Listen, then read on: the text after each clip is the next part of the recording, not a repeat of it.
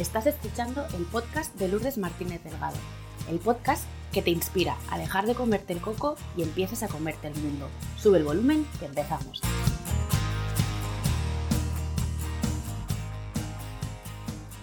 Hola a todos, ¿qué tal? ¿Cómo estáis? De corazón espero y deseo que estéis bien. Hace poco leía en el periódico una noticia que se hacía eco del aumento de casos de divorcio como fruto de la pandemia. Y detrás de la gran mayoría de estos divorcios hay niños y niñas que sufren de forma colateral esta situación.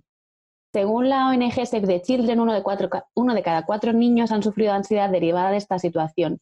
Y al estrés provocado por el propio confinamiento, ahora tendríamos que sumarle el estrés provocado por la separación de sus padres. También es cierto, no todo va a ser eh, malo en este sentido, que ha habido parejas que durante este confinamiento han reforzado sus vínculos y sus lazos. No todo es oro lo que reluce y a veces también hay que ver eh, cómo lo está viviendo desde el otro lado de la noticia. ¿Es siempre la separación la solución a este tipo de conflictos? De esto y de muchas otras cosas vamos a hablar con nuestra invitada de hoy, Fátima Gallardo, terapeuta de pareja y familia especializada en divorcio con hijos. Fátima, bienvenida y muchas gracias por acompañarnos hoy en el podcast. Hola, muchas gracias, Lourdes. Pues muchísimas gracias por invitarme a, tu podcast. Em, pues Fátima, bienvenida tú y tu historia. Y para estas personas que todavía no te conocen, cuéntanos quién eres, a qué te dedicas y cómo nos puedes ayudar. Vale, bueno, pues mi nombre es Fátima Gallardo, ¿no? Como has dicho, soy terapeuta de pareja y de familia y, bueno, luego además mediadora, coordinadora de parentalidad, ¿no? Como títulos muy especializados en pareja y familia. Y es verdad que mi proyecto de Creando Diálogos lo empecé en el 2013, pero yo llevo 20 años desde que terminé la carrera en proyectos familiares y, de pareja, ¿no? Así como proyectos públicos y privados también. Es verdad que el proyecto comenzó como algo más familiar, más con hijos, y luego ha ido especializándose a lo que yo considero hoy que es como la, mm, como la base, ¿no? la especialización de mi proyecto, que es pareja, todo lo que tenga que ver con la crisis en la pareja. Y aunque eh, seguro que hablaremos de ello más adelante en la entrevista, yo creo que la, pareja no solamente es cuando eh, está junta, sino también cuando se separa. ¿no? Entonces, mi, mi, misión es acompañar a las parejas a que puedan decidir ¿no? en qué en qué punto están, hacia dónde quieren ir y sobre todo qué quieren hacer con esa pareja. Entonces, eh, no, hago una separación, yo creo que es como una línea continua en la que la pareja está, entonces puede, puede estar, podemos estar en un antes donde la pareja quiere eh, arreglar la situación, etcétera, ¿no? Eh, un durante que a lo mejor no tenga dudas o una separación. Y en todo ese proceso es, es un poco lo que yo ahora he volcado toda mi energía, formación, experiencia desde hace ya bastante tiempo en la pareja y sobre todo en el divorcio con hijos. También el, el, apellido de con hijos me gusta mucho porque creo que intento siempre darle una vuelta de tuerca y, como que intento poner el foco o la luz a sus papás que quieren el bienestar para sus hijos, pero que ese bienestar bueno, pues sea real ¿no? y que puedan poner esa energía en el cuidado de sus hijos en un divorcio. Yo como eh, madre eh, divorciada con hijos, entiendo cuál es eh, el papel y la importancia de, tu figura como, como, esa persona que media por el bien de los hijos. A veces, mm. eh, cuando estás en, una, en esta situación de conflicto, si no hay una buena relación y no has sabido llegar a un entendimiento, podemos perder muy fácilmente el foco en lo que de verdad puede importar, ¿no? Que es lo que tú dices, esa pareja que ya no está junta, pero que sigue siendo padre, y esos niños que están recibiendo inputs, ¿no? Información y emocionalmente están viviendo una experiencia que va a ser una antes después de su vida. Claro. Es que además se mueven muchas emociones entonces, y muchos sentimientos, entre ellos la culpa, el miedo, la incertidumbre. Y claro, como adultos intentamos gestionarlo de la mejor manera posible, pero nos olvidamos que esto va mucho más allá de un proceso de un convenio regulador con un dinero y tal, sino que, se, estamos hablando de nuestro concepto y nuestro valor de familia, de cuidado, de generaciones, o sea, que, va mucho más allá, ¿no? O sea, la, eh, la, sociedad ha crecido a través de la familia y es verdad que la situación de divorcio ahora pues es más habitual eh, y casi vamos normalizada en nuestra sociedad, pero no por ello debemos dejar de prestarle la atención que se merece y hay que darle un lugar y hay que como como darle pues eso, un apoyo ¿no? Eh, por todas las áreas, no solamente la emocional, sino también a nivel legal, que se puedan apoyar nuevas, este nuevo modelo de familia que está existiendo, ¿no? porque al final estamos anclados en un modelo de familia clásico y a partir de ahí todo lo que cambia es, nos cuesta mucho ¿no? aceptar ese cambio. Cuando yo te conocí en un evento de, una, de Yo Emprendedora, de una comunidad de mujeres emprendedoras, el, nombre de tu proyecto ya me llamó mucho la atención, ¿no? Quizá porque yo estaba como muy en sintonía con este mensaje que tú nos transmitiste y te quería preguntar de dónde nace precisamente la idea del proyecto de Creando Diálogos. Pues porque como tanto en el, al inicio del proyecto de Creando Diálogos como, como a posteriori es, la media, es el diálogo, es eh, como la mediación, por decirlo de alguna manera, no, mediación como tal, sino el, poner de acuerdo a las partes, era como, había como que crear algo, ¿no? y surgió el nombre así bastante sea que me, lo tuve que trabajar bastante y yo creo que engloba muy bien lo que tú dices, ¿no? La visión de, mi proyecto. Es verdad que yo llevaba trabajando mucho tiempo para proyectos sociales, bueno, desde que te he comentado antes, ¿no? Desde que empecé. Y sí entiendo que son proyectos necesarios, sí entiendo que son proyectos que, que ayudan, pero para mí yo lo que he sentido siempre es que eran muy genéricos, que simplemente eran como, como muy aislados, es verdad que por mucho que la sociedad intentara, pues al final, intentar ayudar a una familia o una pareja en todos los ámbitos complejos y no siempre se consigue, y más con un, con un proyecto social, cambiamos de partidos políticos, cambian los proyectos, era como, al final acababa enfadada porque no podía conseguir cambios totales en las familias porque no había recursos suficientes y que, fueran reales. Y luego, por ejemplo, la parte de que para mí era importante también el, el crear, ¿no? el poder aportar. Y, y, yo sentía muchas veces que era como intentar poner como tiritas y, seguir adelante y los cuatro ayudas que había y, ya está, es como un poco práctico en ese sentido. Y luego también hay una parte de, mejora profesional y personal, es decir, que yo también quería, eh, al final, proyectos sociales pues son bianuales, con, dependen de los partidos políticos que estén en ese momento, a nivel económico están eh, poco remunerados, muy mal remunerados, con muchísima responsabilidad porque estamos trabajando con personas y estamos tomando decisiones y en ese sentido como que te sientes como que no, no están valorando a las personas y a mí eso me, no me hacía sentir bien, ¿no? Y por eso también creé el proyecto aparte, para crear como un proyecto en el que yo pudiera de verdad aportar a las personas con las que estoy trabajando. Qué, qué interesante esto que dices, esto que apuntas, que al final eh, resonamos cuando realmente sentimos que no estamos a medias, ¿no? Que no estamos a medio gas trabajando en un proyecto, sino que cuando buscamos facilitar una transformación, ¿no? Al final para mí es una transformación en las personas, cómo de importante es que nos sintamos 100% implicadas y 100% comprometidas con eso que hacemos y que no tengamos la sensación de que nos están cortando un poco las alas, ¿no? Yo considero que cada vez es más necesaria la especialización en el ámbito de, la familia, de la pareja, de los divorcios y que ya no valen, luego hablaremos de esto, soluciones como eh, mágicas y milagrosas para todo el mundo. Sí, y además las necesidades van cambiando, van creciendo y no todas las, todas las familias requieren las mismas necesidades y, ya no nos podemos quedar solo en ayudas, en este caso los sociales, los proyectos de comida y cuidado, también hay otras cosas a nivel emocional, a nivel psicológico, uf, o sea, muchas cosas que nos estamos quedando muy atrás y lo social en ese sentido yo creo que necesito, me quedaba un poquito, un poquito corto. Y creo que desde el proyecto que yo estoy realizando ahora sí tengo esa posibilidad de poder ofrecer esa ese ajuste ¿no? a, la persona que, a lo que va necesitando en cada momento. Mm. ¿Cuál dirías que es la situación de las personas que contactan contigo en este momento? Las personas que contactan suelen ser, bueno, pues hombres y mujeres. Eh, es verdad que la edad eh, puede ir desde gente bastante jovencita, que a veces me sorprende porque creo que estamos consiguiendo que las siguientes generaciones sí sean más eh, sensibles a, que, a pedir ayuda o a necesitar o sea, que saben que son conscientes de que tienen que trabajar las emociones o que pueden pedir ayuda en un momento dado y eso no es malo. Entonces, tengo gente bastante jovencita desde los 25 y luego, bueno, pues ya hasta arriba lo que no, no, tengo no tengo tope, ¿no? Incluso hay veces que trabajo en un proyecto con abuelos que tienen dificultad para ver a sus, a sus nietos por eh, malos entendidos entre los padres y, trabajo con esos abuelos intentando que tengan relación con, con sus nietos, ¿no? Que te decía. Entonces, al final son hombres y mujeres en general suelen ser eh, personas que están preocupadas y que quieren ayuda, ¿no? que necesitan en ese sentido que, les, eh, como salir de esa situación que les está angustiando, que les está preocupando, tienen que tomar una decisión. Pueden venir o a nivel individual o, con su pareja.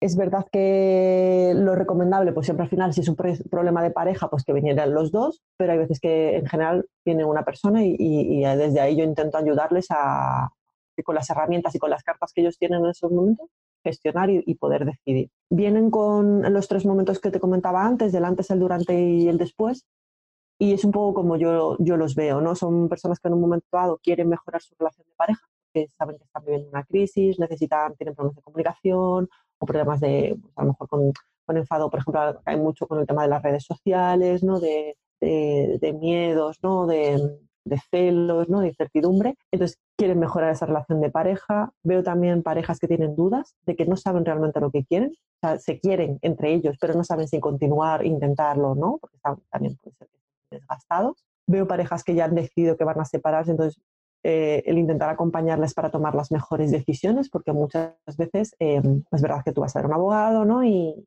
vas a ver, bueno, pues te dicen, pues es que existe esta, esta custodia y está, ¿no? Y, y, como que te lo dan un poco ahí como a la, como un poco más genérico, pero no saben de, pues de ti, ¿no? En un momento dado, pues de Lourdes y su pareja y de lo que le pasa a sus hijos y lo que necesitan y de los horarios laborales. Es muy difícil que todo eso se ajuste a través de pues, simplemente un, convenio tipo, ¿no? por alguna manera. Entonces, conmigo lo que intentamos es ver realmente qué es lo que necesitan, cómo lo pueden eh, hacer real en su caso y, de ahí tomar las decisiones, porque lo importante de todo esto es que el papá y la mamá tomen las decisiones, no lo tome el abogado y por supuesto no lo tome el juez, que lo va a hacer con su buenísima intención, pero quién mejor que el papá y la mamá para decidirlo. ¿no? Y en ese sentido yo intento empoderarles porque, bueno, muchas veces no conocemos realmente lo que sí podemos decidir y no de nuestros hijos con respecto a una separación legal. ¿no? Tenemos desconocimiento en ese, en ese ámbito. Y luego el después, es decir, cuando ya uno se ha separado de su pareja, lleva bastante tiempo y a veces le cuesta, le cuesta ponerse de acuerdo con su expareja. Hay veces que, bueno, que necesitamos pues crear otras o, desarrollar otras habilidades para entendernos con nuestra pareja o a lo mejor estamos teniendo problemas con nuestros hijos porque de alguna manera se están como posicionando en el otro lado o en el nuestro y, no sabemos qué hacer porque queremos que tengan contacto o queremos que no tengan contacto. Y hay como una pelea interna de qué es lo que debemos, no debemos, ¿no? y cómo podemos ¿no? Entonces es acompañarlo, ¿no? la pareja en el, ese antes, en el durante y en el después. Ahí luego las, las, parejas se van, vienen con una demanda y luego desde ahí se van ya posicionando, ¿no? Es un poco lo que, lo que más te puedo decir que, estoy atendiendo. Muy bien, me he visto reflejada en las tres situaciones, con lo cual creo que eh, ha quedado bastante claro en, que, en qué situación te encuentras tú. Puedes eh, recurrir a, a tus servicios y a contactar contigo para, por ejemplo, exponerle tu caso y decir, pues mira, yo creo que estás aquí, esto es lo que podemos hacer, tienes hijos, no tienes hijos y demás. Claro. Apuntaba al principio que a raíz del confinamiento es verdad que ha habido como un boom de, divorcios. Yo siempre hablaba con mis amigas, en este tipo de situaciones o hay más nacimientos o hay más divorcios, ¿no? O sea, en este tipo de, de, crisis lo que hemos visto hasta ahora es que suelen darse estas dos situaciones. Y me preguntaba cuáles son los motivos por los que el confinamiento ha podido afectar tanto a las parejas en el sentido de, las separaciones y en qué casos crees tú que la solución es una separación. Vale, a ver, así como tal es complicado, o sea, no, te puedo contestar como tal porque eso no lo puedes saber. Yo creo que el confinamiento ha traído primero unos cambios individuales y yo lo he notado un montón, por ejemplo, la teníamos mucha demanda con dificultades, por ejemplo, para el sueño o incluso, por ejemplo, con la concentración, ¿no? entre otras cosas. A nivel de parejas, sí, por ejemplo, he notado como que ahí las parejas, tú decías que han aumentado los divorcios y es verdad, eh, conozco bueno, pues profesionales que también me lo han corroborado, artículos, al final es un poco la sensación que todos tenemos, pero yo también he notado que hay parejas que han mejorado su relación y parejas que se han congelado, es decir, parejas que en un momento dado estaban como en un impasse de no saber muy bien hacia dónde ir, tenían quizás una mala relación, pero no como para separarse y tal, se han quedado. Al final, quieras que no, hemos intentado poner toda nuestra buena voluntad en este tiempo, hemos intentado sacar adelante a nuestra familia, hemos intentado poner lo mejor de cada uno, ¿no? Y ahora estamos en ese momento en el que ya no sabemos hacia dónde ir, porque realmente esa, esa manera, ese cuidado que teníamos antes durante el confinamiento va a tender a no estar porque eso ha sido como una especie como de, de, cuidado que hemos tenido en un momento dado. Entonces, vamos a ver un poco los resultados. Yo creo que cuando pase un tiempito, ¿no? Y sobre todo ahora, porque volvemos a tener incertidumbre de lo que está pasando, entonces yo creo que hay, hay como un bloqueo de las parejas actualmente. Y yo lo que recomendé en su momento, y es verdad que yo atendí casos que se estaban separando en ese momento, si es posible el esperar. O sea, el, esperar a tomar una decisión, que no significa que durante este tiempo se trabajasen esa angustia o esa necesidad de tomar una decisión. Es, como diferente, no sé si, se entiende bien. Como acompañar a la persona, pero no tomar decisiones hasta pasado un tiempo. ¿Por qué? Porque al final este confinamiento nos ha traído como muchas, una sensación diferente, es decir, es como novedoso, nos ha movido emociones, eh, nos, hace, nos ha hecho actuar de otra manera. ¿Qué pasa? Que si tomamos decisiones desde esa angustia, bueno, pues quizás no tomemos siempre las mejores decisiones. Puede que sí, o incluso puede que tomásemos la misma decisión pasado ese tiempo, pero uno no decide igual desde la angustia o desde, desde el pico de la emoción que desde la tranquilidad o, desde la reflexión, que es un poco lo que yo invitaba. Lógicamente hay parejas que no, no podía existir esa tranquilidad y se decide la separación y, y ya está. Y, en mi caso yo lo que intentaba también era un poco ver cómo iba a ser la salida, el contactar con también un poco, de hacer sesiones online con, con, las parejas, intentando más ajustar horarios por el tema de los niños, ¿no? porque me decían, claro, al final están los niños por casa. Entonces, bueno, pues intentábamos pues, vernos por la mañana, muy temprano, o por la noche, media tarde, bueno, intentando ajustar a, a lo que puedan necesitar. ¿Y qué es lo que es recomendable? Pues es lo que yo te decía, que si es posible, esperar a que estemos en un momento de más calma. No te digo que estemos en calma porque todavía nos queda mucho tiempo, pero sí como de más calma, ¿no? de, no, estar llevados por esa angustia.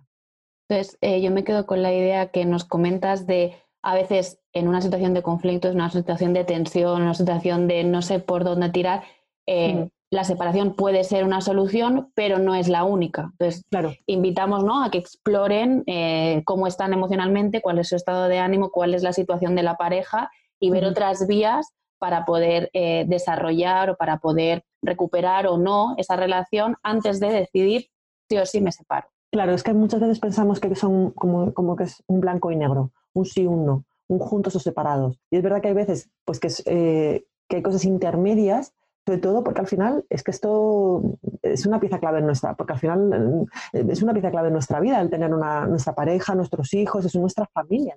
pero que se merece ese tiempo a, no tomar las decisiones prontamente, ¿no? podamos, yo te digo, yo insisto mucho eso en el parar, pensar, informarse y ver qué opciones hay, ¿no? Y desde ahí decidir, no se trata de quedarse uno pensando ahí todo el tiempo. Luego se toma acción, pero se toma acción desde otro punto de vista, ¿no? Desde, como llevar el control ¿no? o la gestión, ser capaces de gestionar nuestras vidas. ¿no? Y bueno, no ser esos no tan categóricos de, bueno, pues ahora como discutimos, nos separamos. Bueno, hay otras cosas intermedias o podemos...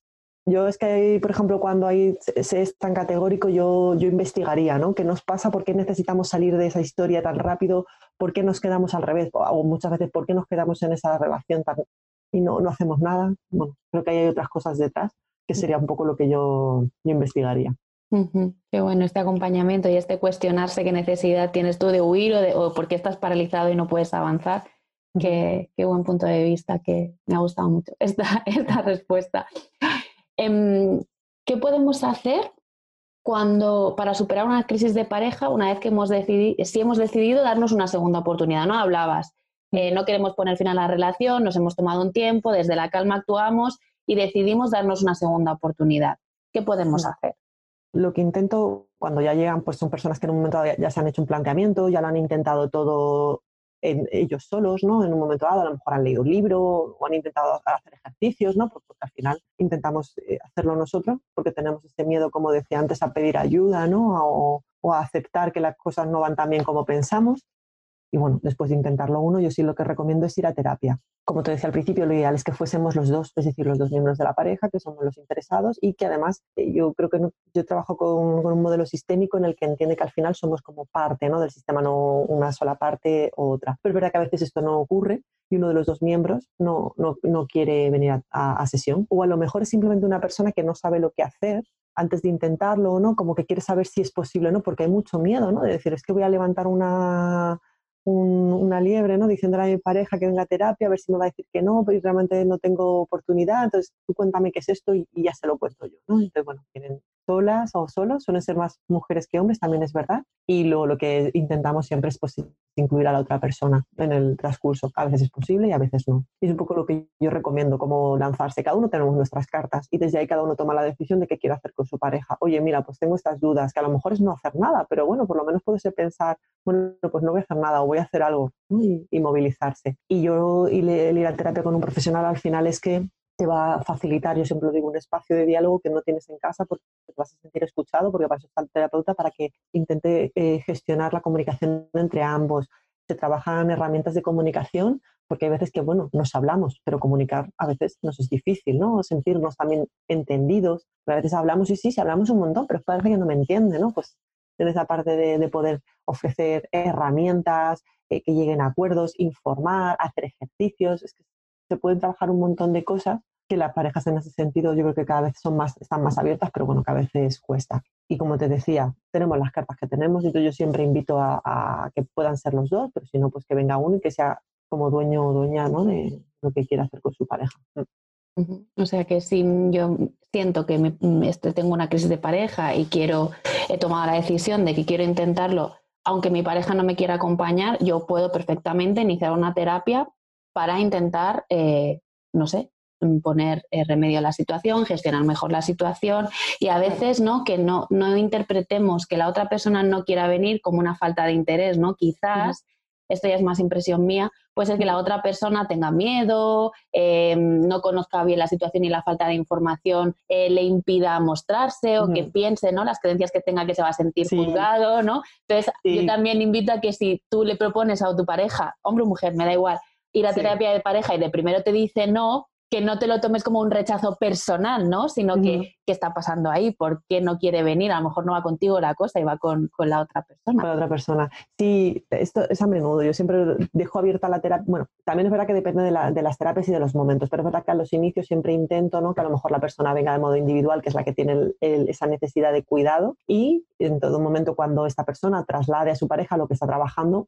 muchas vienen a las poquitas sesiones porque realmente se dan cuenta de que, porque yo creo que hay una creencia de que les vamos a decir lo que tienen que hacer o quién tiene la razón, ¿no? Es como tú lo estás haciendo mal, tú lo estás haciendo bien. O él, lo que tienes que hacer es, ¿no? Entonces yo creo que vienen con, esa, con ese miedo o no quieren venir por esa, por esa historia. Pues cuando oyen a su pareja hablar de que eso no, eso no, no, es algo que, se, que se trabaja en, terapia, se suelen animar a, se suelen unir, ¿no? Y bueno, la verdad que luego en ese sentido, muy bien. O sea, no, luego, no, tengo, no he tenido ningún caso que luego haya dicho no, tal, pero bueno, que sí entiendo que sí, sí me han trasladado la, la, sorpresa, ¿no? De decir, ah, es que yo no pensaba que esto era así, trabajando muy bien. Y es verdad que tú dices, bueno, es que a lo mejor trabajar uno solo en pareja, sí, si a lo mejor realmente la pareja, pues bueno, trabajarlo una sola, pues, pues tiene muchas dificultades, pero creo que ahí la persona, el poder aprender a intentar hacerlo de otra manera, el gestionar las emociones, el trabajar la comunicación y mejorar la comunicación tu pareja, el deseo y tal, lo que cada uno aporte a la relación va, a mejorarla, lógicamente. a lo mejor eh, puede que la relación mejore definitivamente o no, pero el que se quede uno con la sensación de haberlo intentado todo, de haber mejorado a nivel personal, de haberse mojado ¿no? en toda esta historia, creo que te deja con una sensación muy buena de, gestión ¿no? de, tu vida. Y aparte de esta sensación de, de, como haberlo intentado todo, ¿no? Para que esto funcionase y no ha funcionado, el aprendizaje que te llevas para en el futuro cuando tengas que iniciar una nueva relación. Sí, sí, porque luego también muchas veces en todo este trabajo de terapia lo que se trabaja también mucho eso con, nuestros modelos o nuestros, nuestros patrones, que nos ayuda un poco a entender qué tipo de parejas hemos tenido, tenemos y si en este caso luego hay una separación y, una nueva pareja, bueno, pues que podamos aprender de este proceso ¿no? y, crecer y no quedarnos enganchados en procesos antiguos y tal. También se, trabaja en sesión. Qué bueno. Bueno, pues vamos a ponernos en, el supuesto que hemos ido a terapia de pareja, que lo hemos intentado, pero que al final hemos tomado la decisión de, de separarnos, ¿no? Hemos valorado que preferimos separarnos. ¿Qué hacemos después? Vale, pues a ver, yo lo primero que siempre recomiendo es pararnos a pensar qué tipo de proceso queremos, ¿vale? De proceso de separación queremos al final parece como que lo siguiente que tenemos que hacer es llamar a un abogado que nos haga un convenio y tú en tu casa, tú te vas a un lado, yo me voy a otro y chimpum, y ya está. Y los miércoles, o si es convenio, o sea, si es custodia compartida y tal, los lunes nos, cambiamos al peque y ya está. Y es que esto va mucho más allá. Pero bueno, yo creo que lo primero es eso, cómo queremos que sea nuestro proceso de, de separación. Yo creo que ahí también tenemos que tener otra visión muy importante y es que este proceso no es solo nuestro, sino que queramos o no, también depende de cómo esté nuestra expareja en este caso. Porque de su colaboración o no colaboración, el proceso va a ir de una manera u otra querámoslo o no. Para que tú lo puedes vivir de una mejor manera, por supuesto, has ido a terapia y te has podido gestionar una serie de cosas, pero al final también depende de otra persona, ¿no? Y por eso es importante el, por ejemplo, venir con tu expareja, ¿no? A, a, a, un proceso como de terapia, ¿no? En el que podáis decidir qué hacer con, en este caso, con los hijos, ¿no? Eh, con nuestros hijos, con cómo van a ser esos cuidados, esa educación que queremos darle, todo lo básico que, que, luego al final, ah, por ejemplo, la parte económica, me parece imprescindible trabajarla en sesión porque al final eh, da mucho problema y mezclamos mucho la parte emocional y de cuidado de nuestro hijo con la parte económica y, se nos cruza y no tiene nada que ver. Bueno, entonces yo creo que eso se puede trabajar muy bien en, sesión y, bueno, también reestructurarnos la cabeza, ¿no? De, este nuevo concepto de familia que vamos a tener, ¿no? Y somos una familia, ¿no? Y si tenemos nueva pareja, ¿no? Y esta nueva pareja qué lugar ocupa y estos nuevos abuelos, todas esas cosas hay que plantearles y darles un poco el espacio que se merecen, que es un nuevo modelo de, familia y de reestructuración que estamos viviendo o que vamos a vivir. Y sobre todo también, por ejemplo, tener una mirada en los hijos, ¿no? de, que esto también se hace por ellos, que que va más allá de, la parte que te decía antes de convenio, va mucho más allá. A grandes rasgos. Eh, has nombrado antes al principio, dentro de las personas que, con las que trabajas o las que pueden eh, recurrir a ti, eh, has nombrado a los abuelos. Sí. A mí me parece que son los grandes olvidados de, la situación que estábamos justo comentando ahora, que es un divorcio cuando hay hijos, nietos en este caso, de por medio, porque no es mi caso afortunadamente, pero sí conozco personas de cerca que se ha roto la relación o bien con su propio hijo o bien con la otra parte y los hijos están como, los nietos, perdón, no pueden ver a sus abuelos, los abuelos están privados de, mm, de, vivir y de ver crecer a sus nietos. ¿Qué les dirías a estos abuelos que quieren tener relación con sus hijos o a estos padres que no están teniendo en cuenta a los abuelos de sus hijos para que puedan incluirse en esta familia y para que puedan eh, vivir también un divorcio sano? Claro. Si además tú hablas de abuelos, pero hay tíos, ¿También? que yo en ese sentido también me he encontrado, o sea, tíos y tías, quiero decir, eh, y primos primos. O sea, mm, que al final muchas veces, pues, no sé, en España sobre todo, pues los veranos, ¿no? Navidades, eh, pasan los peques, por imagínate, 10 años, ¿no? Con, con, sus primos en verano o con, durmiendo en casa de sus tíos, tal. Y de repente ya eso ya no lo pueden hacer.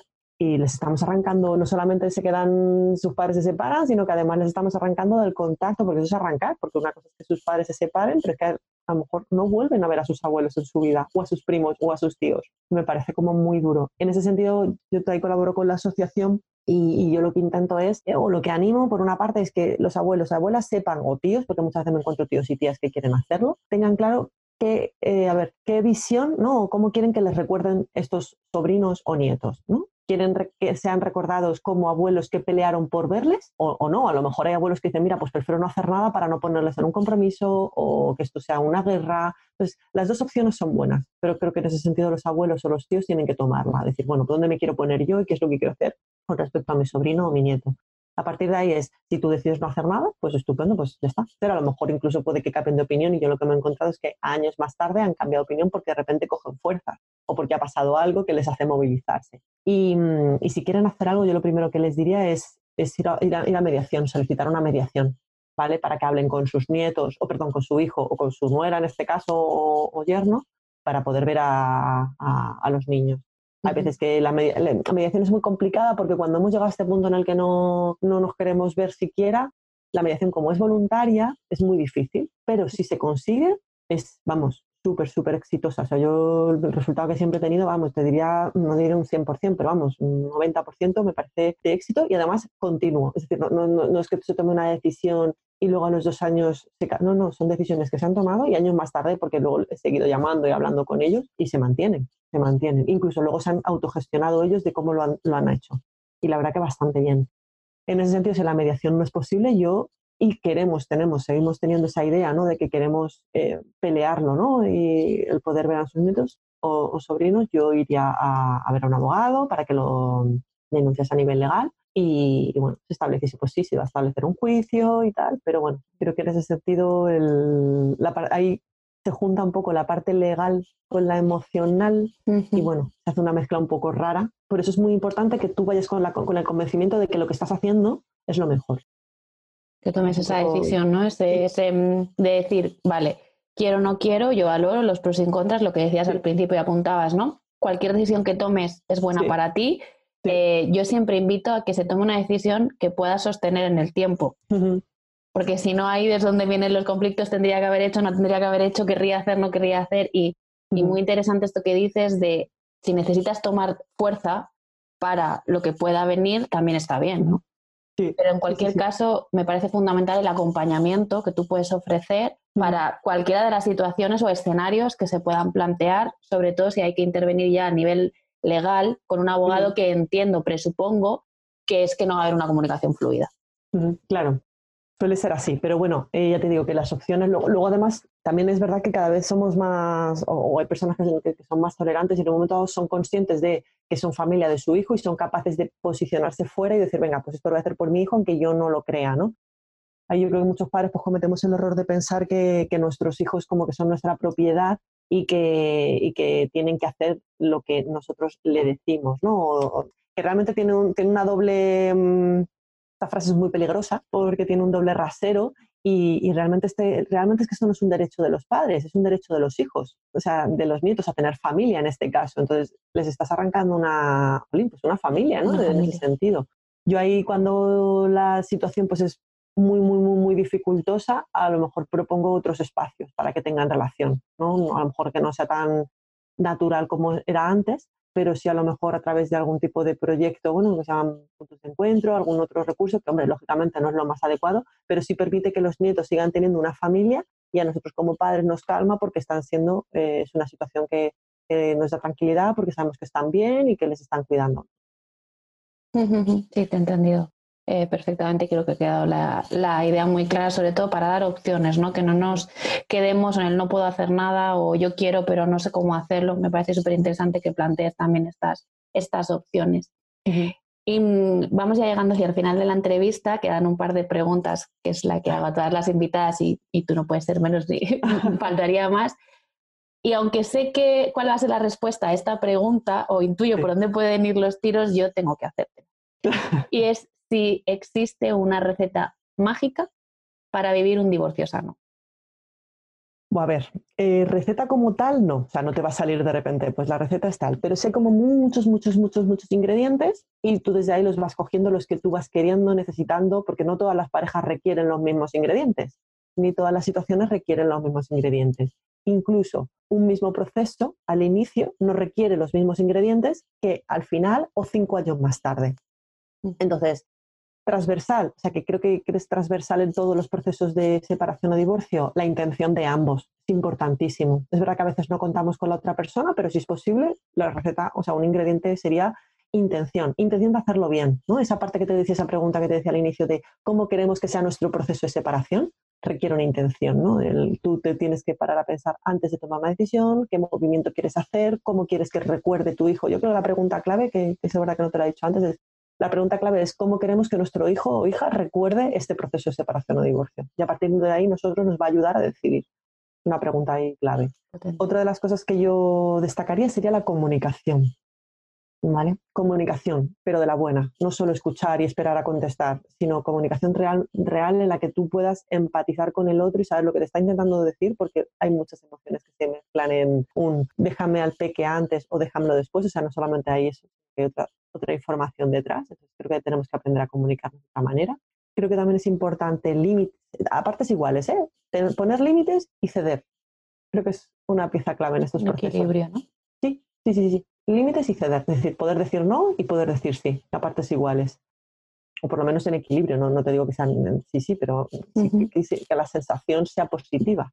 Y lo último, que yo creo que también lo has dicho tú antes, eh, Lourdes, de empatizar con los peques. Porque muchas veces tenemos en cuenta lo que creemos que mejor les conviene a nuestros hijos, pensamos que, es así. Por ejemplo, pasa mucho cuando a nivel económico pues, hay un dinero ¿no? que se tiene que dar para los peques, ¿no? para su manutención y a lo mejor ese dinero no llega y al final acabamos mezclando ese dinero con que no va a poder ver a su hijo porque no está pagando la manutención y son dos cosas diferentes. No tienen nada que ver. Y lo estamos haciendo por nuestros hijos pero no estamos empatizando con lo que ellos quieren, que es que siguen teniendo un papá o una mamá, que aunque es verdad que no pague ese dinero que está establecido, sigue siendo su papá y su mamá y tiene que relacionarse. Otra cosa es que nosotros pongamos una denuncia a nivel legal porque se tiene que pagar esa, manutención, pero son dos procesos totalmente diferentes. Entonces, ahí la importancia de empatizar con los peques desde los peques, no porque pensemos que solamente es como, sí, como es dinero para, es el dinero de los peques, pues vamos a pelearlo, pero son dos cosas diferentes. Y yo creo que así, ya con esto. Ya con esto tienes un, recetón. bueno, es que sigo, sigo, sigo, sigo, sigo. Pero bueno, creo que esto lo, creo que sí, creo que son, o sea, creo que facilita mucho en el momento en el que estemos. Estos son como, como claves para en el momento en el que estemos. Y esto se me acaba de, ocurrir, em, pero creo que tiene mucho sentido con lo que hemos estado hablando, porque hemos hablado, ¿no? Eh, cómo gestionamos la comunicación, lo has dicho ahora también como ingrediente fundamental, la comunicación con la pareja y yo te quiero preguntar, cuando tú eh, juegas con estos ingredientes que comentabas para tener un divorcio desde tu punto de vista lo más sano posible y siempre tomas decisiones o intentas tomar decisiones empatizando con las necesidades de, tu hijo, independientemente de tu relación con la pareja y tu entorno, no te apoya y te dice cosas de es que eres tonta de lo buena que eres, es que no se lo merece, es que, ¿vale? ¿Qué, nos puedes decir para que gestionemos? Porque esto va a pasar, esto pasa, seguro que tú estás de acuerdo conmigo. esto pasa, ¿cómo podemos hacer para, para, seguir esta receta y que no nos influya o que no, nuestras decisiones no se vean condicionadas por estos inputs externos que entendemos que lo hacen desde el amor más absoluto que nos tienen, pero ¿cómo lo podemos gestionar? A ver, ahí depende de quién nos lo diga, porque hay veces que es como alguien muy importante y a lo mejor te puede servir como para pensar si realmente es así o no. O sea, que, yo creo que al final cuando alguien nos dice algo, pues te puedes parar si quieres y te encuentras fuerte, como partiendo de esa base, ¿eh? que estamos fuertes y que sabemos lo que queremos, el poder escuchar a otra persona y decir, ah, pues tienes razón, ah, pues no, ¿no? Que te sirva como para razonar. Pero en la medida que no sea algo que tú quieres, yo creo que esas voces hay que pararlas y ahí eh, los límites, los límites de, oye, pues entiendo que ese es tu punto de vista, que me quieres cuidar, pero no es lo que necesito escuchar. Entonces, o me apoyas en este sentido o no vamos a poder hablar de esto. No sé si depende un poco de la relación que con esa persona, la confianza o de tus propias habilidades para poner ese límite. Pero sí es importante el, el no tener que escucharlo todo, porque al final es como, no, no, somos muy tolerantes, lo escuchamos todo, y está bien porque hay veces que puedes aprender de ello, pero no tienes por qué escucharlo todo si tú no te encuentras bien o no te está aportando o te está creando más dudas, ¿no? Entonces, y si además estás en un proceso en el que tú te estás pudiendo parar a pensar qué es lo que quieres hacer con, tu hijo, con tu pareja y está marchando bien, ¿qué necesidad tienes de escuchar otra cosa? Si al final lo que se trata es que tú, por la noche, cuando vayas por a, dormir por la noche, sepas que estás decidiendo lo mejor porque tienes la información, ¿no? Pues porque al final se trata de tener una información de qué es lo que le puede influenciar a nuestros hijos, qué es lo que le puede venir bien, cuándo poder estar atentos de si algo va mal. toda esa información la tenemos y desde ahí tú decides. Te permite como tener calma y si es necesario, pues entonces entiendo además que esas personas si son cercanas lo van a entender o lo van a respetar o no y desde ahí, bueno, pues a lo mejor eh, pues hay que a lo mejor ahora no hay una buena comunicación, pero más adelante sí podemos recuperarla y decir que también nos tenemos que cuidar, no todo vale, no, todo vale, como, aunque sea con mucho amor y cariño, todo vale. Y yo como apunte personal eh, puedo decir que cuanto antes seas capaz de poner estos límites, ¿no? De autocuidado también para ti y, decidir esto me viene bien, esto no me viene bien, eh, mejor, porque creo que ya se, se, convierte en una costumbre, ¿no? Es, esto no se tolera, es por aquí no pasamos, de esto no se habla y, esto te ayuda, como dice el refrán, más vale una vez colorada que ciento amarilla. Claro. y a mí esto me ayudó mucho, o sea, tener claro esto desde casi el principio y em, tener conversaciones no muy cómodas a veces, ¿no? Para decirle a esas personas que están mirando por tu bien y que quieren lo mejor para ti, decir, no, esto no es lo que yo quiero y os pido respeto. Claro, ahí la clave o la diferencia, Lourdes, está en que cuando tú eres capaz de decirle eso a otra persona, ¿vale? Yo siempre pienso que estás poniendo ese límite, lo haces siendo consciente, teniendo información y parándote a pensar. No se trata de decirle que no escuchas al otro porque tú te estás tapando los ojos, ¿sabes? O porque no estás atendiendo a la situación, no estás huyendo. Lo que se trata es que te estás cuidando. No sé si se ve la diferencia. No es lo mismo huir, es decir, no escuchar al otro por no huir, por, huyendo, de no quiero escucharlo porque te hace daño, porque realmente es como no sabes lo que hacer, tienes dudas y es como ibas ahí como un caballo, ¿no? Con, con la mirada hacia adelante, tal, o que tú te estás pudiendo parar a pensar y lo estás planeando, estás analizando pros y contras, estás, pues en este caso, pues yendo a terapia, viendo tal, hablando con tu abogado, tu abogada, vas viendo opciones y desde ahí tú no estás, tú no estás huyendo, tú te estás haciendo cargo. Entonces ahí sí, el poner límites nos tiene como que desquitar ¿no? de, esa responsabilidad de tener que escucharlo todo, porque parece como que tenemos que estar en este mundo, escucharlo todo, acercarse a todo el mundo y no puedo decirle a nadie que, eso no se dice y a veces esos límites hay que ponerlos. Pero con ese matiz, ¿vale? Ese matiz de que nos estamos haciendo cargo. De que nos estamos haciendo responsable desde este punto no de víctima, ¿no? Sino de responsable de decir, yo decido autocuidarme y esto no lo quiero escuchar. Qué bueno, qué buen aporte. Gracias por, por el matiz. Me parece súper significativo y importante también para no crear confusión. Y ahora ya sí que sí, las dos últimas preguntas, eh, porque no te quiero robar más tiempo.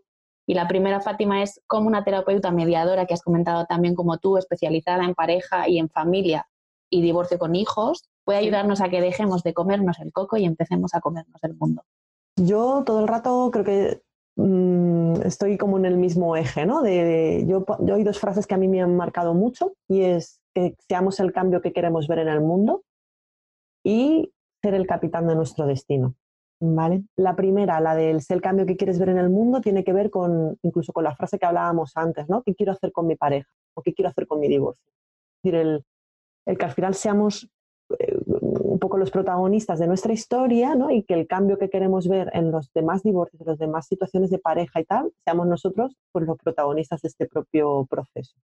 Eh, me explico, ¿no? Como que ser responsables, no solo de quedarnos en la queja, sino empezar a, actuar. Y luego el capitán de nuestro destino tiene que ver todo el rato con lo que siempre digo de pararse a pensar, decidir, informarse y decidir, ¿no? O sea, como desde la calma tomar una decisión y gestionar y actuar. Yo creo que son las piezas claves ¿no? en, todos estos problemas o crisis ¿no? que podemos estar viviendo en general en nuestra vida, pero en particular con nuestra pareja. Sí, me quedo con estas dos ideas que dices, ¿no? De, de tener información, ¿no? Conocer qué es lo que quieres y qué es eh, de todas las opciones que has planteado, cuál es la mejor para mí, cuál es la que resueno más, y luego pasar a la acción desde esta calma, desde esta tranquilidad, de esta seguridad de que estoy tomando la decisión que quiero tomar. Mm, qué bueno. Si pudieras elegir con quién te sentarías a tener una conversación, ¿con tu yo niña o con tu yo adolescente y qué le dirías? Pues entre las dos, niña. Yo, además, a, nivel personal, pues siempre se trabaja, ¿no? Y en, como terapeuta lo, lo, trabajo o lo he trabajado. Y mm, nunca se, nunca se termina de trabajar, ¿no? Con tu niño interior, pero bueno, al final yo, yo, me conecto más con la parte niña. ¿Y qué le diría? Pues sobre todo a lo mejor eh, que, no fuera tan, o sea, que, que, no me hiciera tan exigente de mayor. Yo creo que al final creo que soy muy, muy exigente y, yo creo que me hubiera gustado que lo hubiera vivido todo como con más, no, sé si naturalidad o con más calma o con, no como más disfrute, no, no sabría decirte la, la, palabra, ¿no? Pero yo creo que nos hemos exigido mucho, no sé si mi generación o yo en particular, y para, pues eso, pues al final mujeres, madres, mm, esposas, mm, trabajo, mm, muchas, muchas cosas. Y es como, bueno, pues esa exigencia, ¿no? El, que no hubiera sido tan exigente para que yo ahora no fuera tan exigente. Qué bueno, gracias por compartirlo, porque yo sé que esta pregunta es como muy íntima, ¿no? Muy personal, porque al final estás hablando con, con eso más esencial tuyo, ¿no? Y creo que coincidimos en que tu niño interior, tu niña interior eh, hay que seguir cuidándola y ahí sigue y hay que seguir escuchándola y, hablando con ella de vez en cuando también. Pues Fátima, ha sido un placer tenerte con nosotras en esta entrevista. Creo que has compartido muchísima información que nos va a hacer como mm, ese clic, ¿no? De decir ah, que las cosas pueden ser diferentes, no tengo por qué vivirlo sola, no pasa nada por pedir ayuda. Y antes de que nos despidamos, me gustaría que nos compartieras dónde te podemos encontrar, si hay alguna persona que ha resonado con este mensaje que hemos mandado, con, tu energía y dice, oye, mira, yo creo que Fátima me puede echar una mano en esta situación que estoy viviendo, ¿dónde te encuentran? Pues en Creando Diálogos, eh, sobre todo en Instagram, en Facebook menos, pero en YouTube también estoy, en, mi web, en creandodiálogos.com. Entonces yo creo que sobre todo en Instagram y en YouTube y, claro, y en mi web, en creandodiálogos.com. En todos aparezco con el mismo nombre de Creando Diálogos. Así que espero que, me encuentren fácil. Vale, pues lo dejaremos todos los enlaces en las notas del podcast para que estén a un clic de distancia y no tengan dificultad para, para encontrarte y por mi parte, agradecerte de verdad este ratito, esta hora que hemos pasado charlando, conversando. Yo, en lo personal, me llevo muchísimas cosas, me he reafirmado en algunas y, en otras em, me quedo ahí como dándole una vuelta. Estoy segura de que vamos a ayudar a muchas personas, o por lo menos esta ha sido la, intención. Y, estás invitada a volver para hablar de, de una segunda parte o de, o de otro tema cuando tú quieras, porque realmente he disfrutado muchísimo. Muchísimas gracias, Lourdes. La verdad que es un placer compartir también este ratito contigo. Y, me gusta mucho ¿no? cuando nos conocimos y tal, la verdad, esa calma ¿no? que transmites, esa, esa energía muy, muy positiva y, la verdad que he estado también muy cómoda y agradezco mucho tu invitación y de verdad también espero que, que a la gente le ayude ¿no? y le aporte. Pues a todas las personas que habéis llegado hasta el final de la entrevista, muchísimas gracias por vuestro tiempo. Espero de todo corazón que os haya sido de utilidad este episodio y como siempre nos vemos el próximo martes. Adiós. Muchas gracias por llegar hasta aquí y escuchar el episodio de hoy. Y recuerda, si estás escuchando este episodio antes del 7 de febrero de 2021, puedes reservar tu plaza para la cuarta edición de Gaia, un programa formativo de acompañamiento grupal para mujeres profesionales por cuenta propia o ajena que quieren identificar sus fortalezas, construir su propuesta de valor única y aprender a comunicar su diferencia de manera auténtica y coherente, sin perder su esencia en el camino. Si quieres conseguir hacer de tu diferencia una ventaja competitiva, independientemente del sector al que te dediques y te gustaría que lo hiciéramos juntas, te espero en esta cuarta edición. Tienes toda la información en www.lourdesmdelgado.es.